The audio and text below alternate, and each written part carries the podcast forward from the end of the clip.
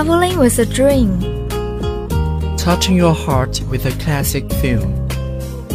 Your loneliness will be lifted up by festival. And their story will encourage you to struggle.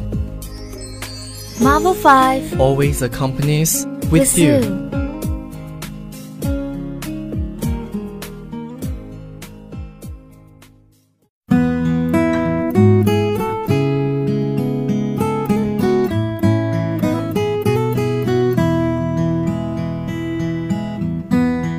May Day holiday is coming soon. I am so excited.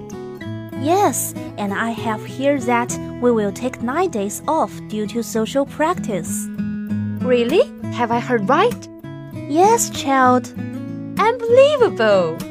I could hardly believe my ears. Yeah, and it is the best time to travel. That's right. And May Day is the day when we celebrate the end of winter and the arrival of spring. It's a time of new life with new leaves on the trees and wildflowers growing in the woods and fields. What's more, International Labor Day is also called the 5 1 International Labor Day or International Demonstration Day. It is a national holiday which has more than 80 countries participate. On May 1st every year, the whole world labor people will have a common festival and celebrate it together. That's right.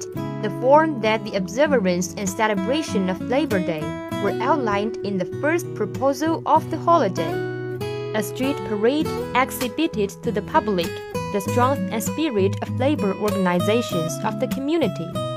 Is followed by a festival for the recreation and amusement of the workers and their families.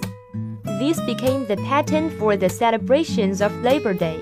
Speeches by prominent men and women were introduced later, as more emphasis was placed upon the economic and civil significance of the holiday.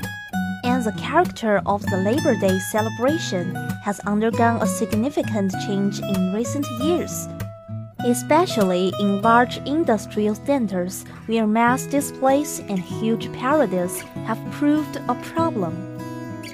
This change, however, is more a shift in emphasis in the medium of expression. Labor Day, which addresses by leading union of officials, industrialists, educators, lyrics, and government officials, is given wide coverage in newspaper, radio, and television.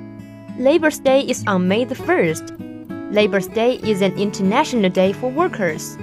Working is glorious, and we should respect workers. The Labor's Day is workers' holiday, and workers can enjoy themselves to their heart's content. Many people choose to travel, and some others will go to the cinema. Some will go to parks, and others will just stay at home with their families. So, do you have any plans in May Day? Yes, of course.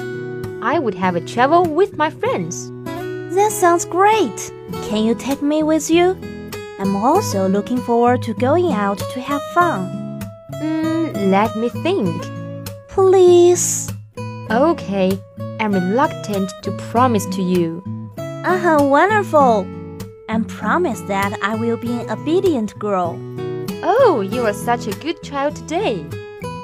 And above is today's happy traveling. Thank you for listening. I'm Elaine. Today, I will share a poem with you.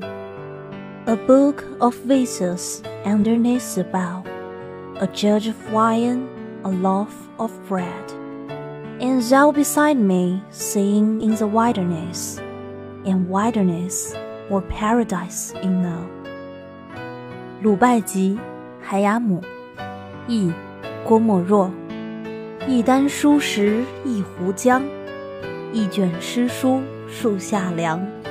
轻为阿农歌浩海，茫茫浩海即天堂。我是主播夏宁露，我是主播王养静，感谢导播李新瑜、张展瑞，感谢采编江姿、王宇、冯欣然。我们下期再见。See you.